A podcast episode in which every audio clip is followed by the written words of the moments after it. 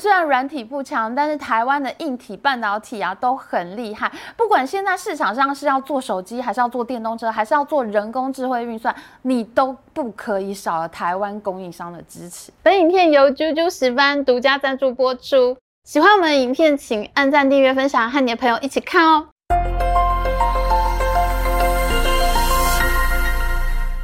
Hello，大家好，我是 Amy。今年一开年呢，股市最热的题材当然还是 ChatGPT 机器人喽。今天我就要来帮大家 review 一下最有前景的 ChatGPT 概念公司。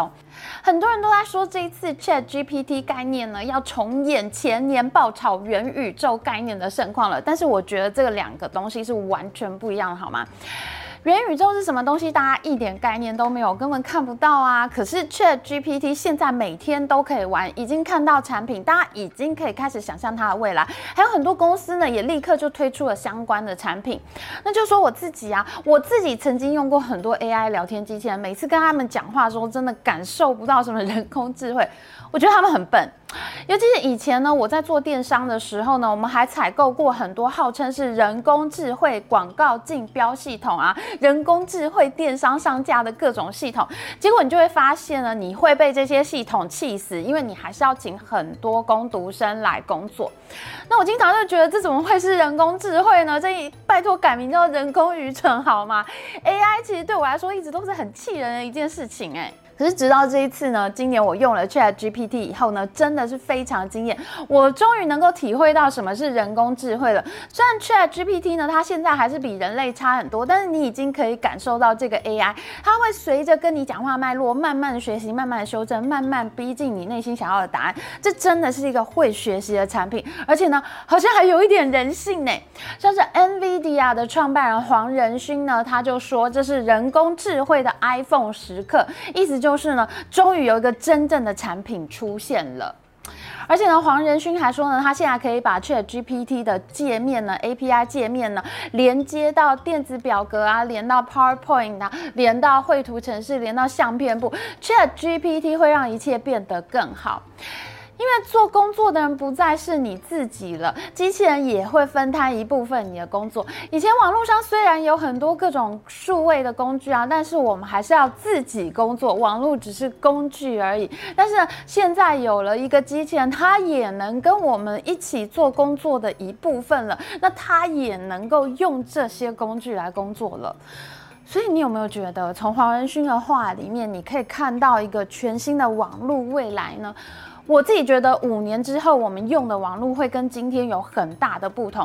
网络呢，它会自己帮我们做很多的事情，而不再只是一种数位化工具而已了。二零二三年一开年的股市呢，不管是美国、台湾还是中国，只要跟 ChatGPT 沾上边的，全部都遭到爆炒。最值得注意的，当然还是美国啊，因为这个是母 ChatGPT 的母国嘛。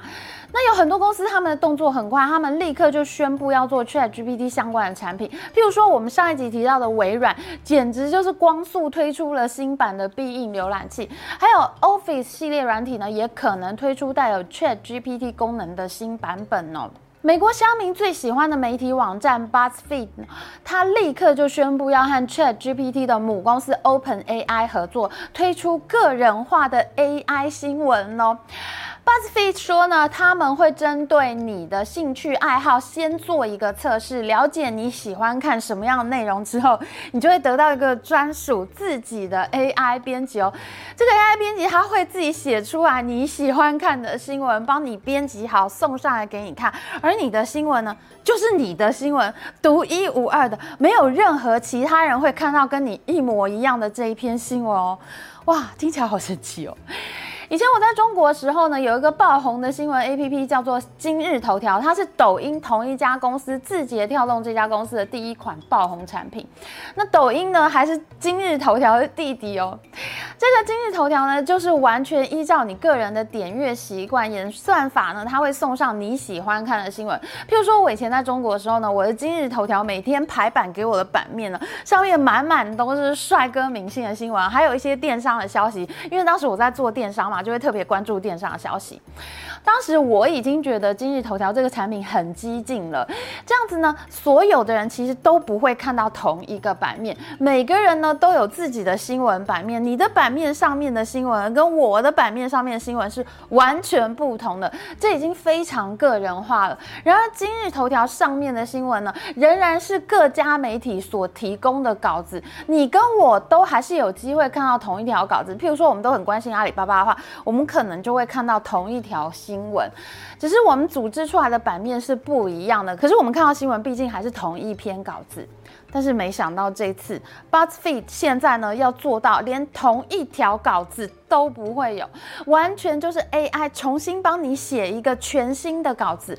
这条新闻就是你的稿子，别人看不到，别人没有啊！我真的好想看看这到底会是一个什么样的东西呀、我觉得 OpenAI 真的是一家很聪明的公司诶，它一发表机器人以后呢，立刻就找了微软啊、BuzzFeed 这种很具有指标性的公司合作，不断推出新的声势，它整个产品的节奏一波一波的抓得很好。目前我真的很看好 OpenAI 这一家公司。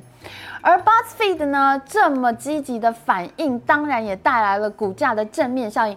BuzzFeed 的股价呢，从今年一开年零点八二美元，一度大涨到三点八美元，最大涨幅达到百分之四百六十三，股价四点六倍，除了和 OpenAI 官方合作的公司被爆炒之外呢，美国乡民也到处找机器人题材的公司来买。就譬如说，前甲骨人 Oracle 的大佬 Thomas Siebel 呢，他所创办的 C3 Dot AI 这家公司，他们是一家专门帮助这个专业公司 AI 化的企业。C3 的目标呢，就是希望能让客户公司呢写最少的程式，甚至呢根本你都不用写程式，你就能够采用人工智慧的办法来处理你的业务。那这样客户呢就可以很方便的享受人工智慧软体带来的工作成果了。那 C3 最有名的客户呢是美国的雷神公司，大家知道呢，美国雷神是一家军火商，他们最近因为卖武器给台湾而被中国制裁了。那虽然他们在中国并没有什么业务。但毕竟是因为台湾才被制裁的嘛，所以雷神其实应该也算是台湾的好朋友吧。C3 呢，因为有知名的创办人，他也具有很有实力的客户，那马上呢就成为股民爆炒的目标。今年以来呢，C3 的股价也涨了两倍多哦。值得一提的是，C3 它跟 OpenAI 一样，都是早期接受微软投资的公司，所以你看，微软在人工智慧上面的投资的确是很厉害的。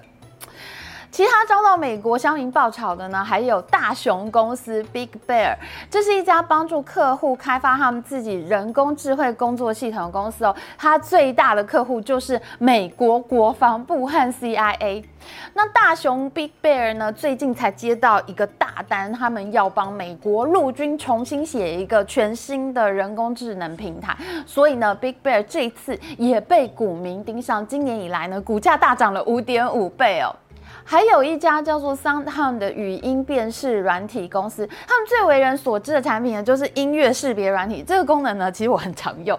你如果要在咖啡厅啊，在餐厅啊听到什么歌很好听，但是你不知道那是什么歌的话，那你就可以打开它的软体比对一下，它很快就能找到这个曲子给你。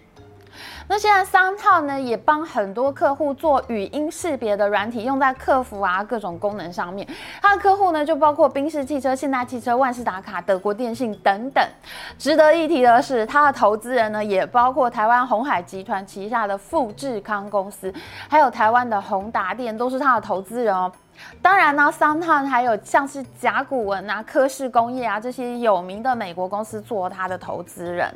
那这一波 s o u n d h o u n 呢，他就搭上了 ChatGPT 的题材，今年以来股价涨了百分之一百八十九。那我想问一下大家啦，在我介绍这四家公司里面，大家想一想，你觉得哪一家公司是最值得投资的呢？如果只能选一家的话，你会选哪一家呢？如果只能选一家的话，我会选 C3。当然啊，因为我已经有买微软股票了，而且我也会等到 OpenAI 上市的时候去买 OpenAI 的股票。但是如果仅限于讨论这四家以上我们介绍这四家公司的话，我自己是比较看好 C3 的，因为呢，我觉得它的业务是商用软体，它客户本来就比较有钱嘛。虽然呢，这种客户比较难开发，比较难打进去，但是你一旦打入了呢，它也会比较稳定，就会有比较长期的发展性。所以呢。在这四家公司里面，我是最喜欢 C-Suite 的。我觉得呢，他们将来平稳走上去的机会是比较大的。那如果等美股有比较好的买点之后呢，我应该会考虑买 C-Suite 的股票喽。当然啦，每个人有每个人自己喜欢的公司类型，那大家的看法会各不相同。我也很想听听看大家的意见哦，就请你们大家写在留言板告诉我们，你最喜欢哪一个股票呢？好，那为什么台湾股市现在也在封 ChatGPT 概念呢？哇，你一搜寻一下，法人推荐八档、十档、二十档、五十档股票，好多公司都沾上了 ChatGPT 题材哦。台湾有这么厉害吗？有的，我们虽然软体不强，但是台湾的硬体半导体啊都很厉害。不管现在市场上是要做手机，还是要做电动车，还是要做人工智慧运算，你都不可以少了台湾供应商的支持。我们刚刚介绍的美股啊，其实都是软体公司。但是呢，你如果要支持目前全球最强的人工智慧运算的话，那是需要有非常强大的运算能力才行。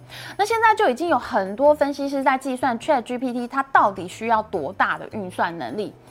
ChatGPT 呢，它现在是人类历史上用户最快破亿的一款网络产品哦，它两个月就已经累积到上亿的用户了。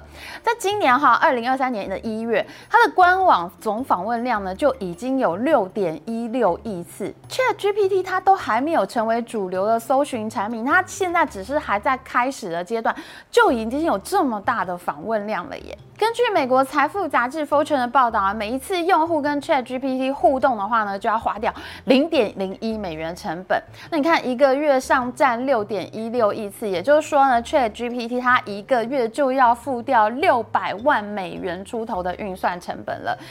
加上呢，他要先训练好 GPT 3、GPT 4这些隐藏在幕后的这个底层语言模型。分析师预估呢，每一次训练这些模型都要花掉四百六十万美元。而你如果要维持这么庞大的运算能力，你至少要有七八个大型的资料中心才行。啊，养一个 ChatGPT 竟然要盖七八个资料中心，我们全台湾好像都没有这么多个资料中心吧？人工智慧既然需要这么庞大的运算需求，那么像是 NVIDIA、AMD 的高阶运算晶片，当然是需求恐急啦。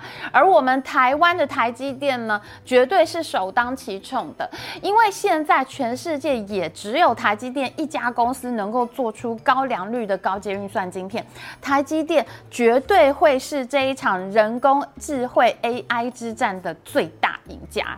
那么台积电上下游这一大堆台股的公司呢，这个月也已经在流行 ChatGPT 概念了。那譬如说呢，这个周末我才跟我的同学吃饭，他在卖 GPU 显卡，他就说去年真的非常不景气，可是呢，最近景气都回来了，可见呢，这个机器人带来的商机是有多么的大。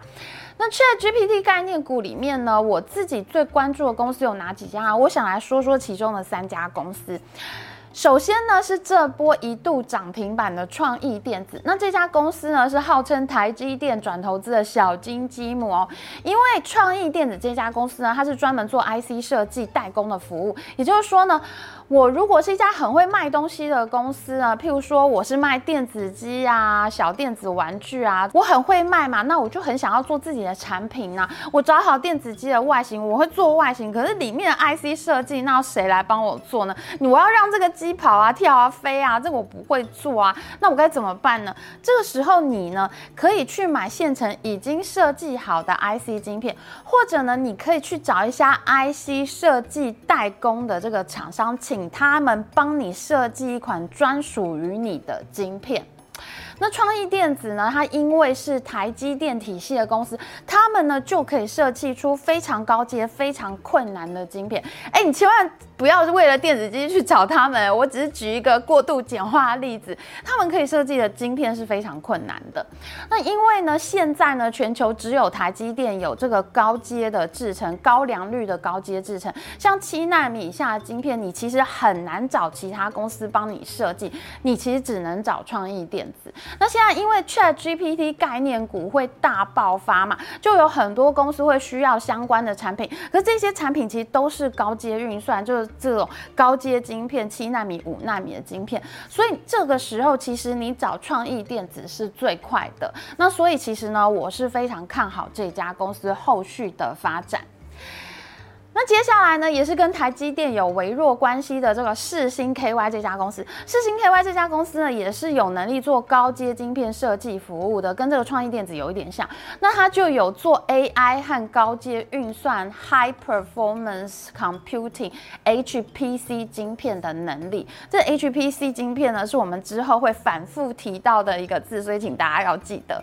那世芯 KY 它的主要客户呢，其实是在中国。那因为现在中国呢，已经被美国禁售 HPC 晶片了，所以呢，他们只能找世芯这一类的公司来做。那加上世芯的股东名单里面呢，有台积电的投资公司，那所以呢，世芯 KY 它跟台积电之间的关系也是比较好的。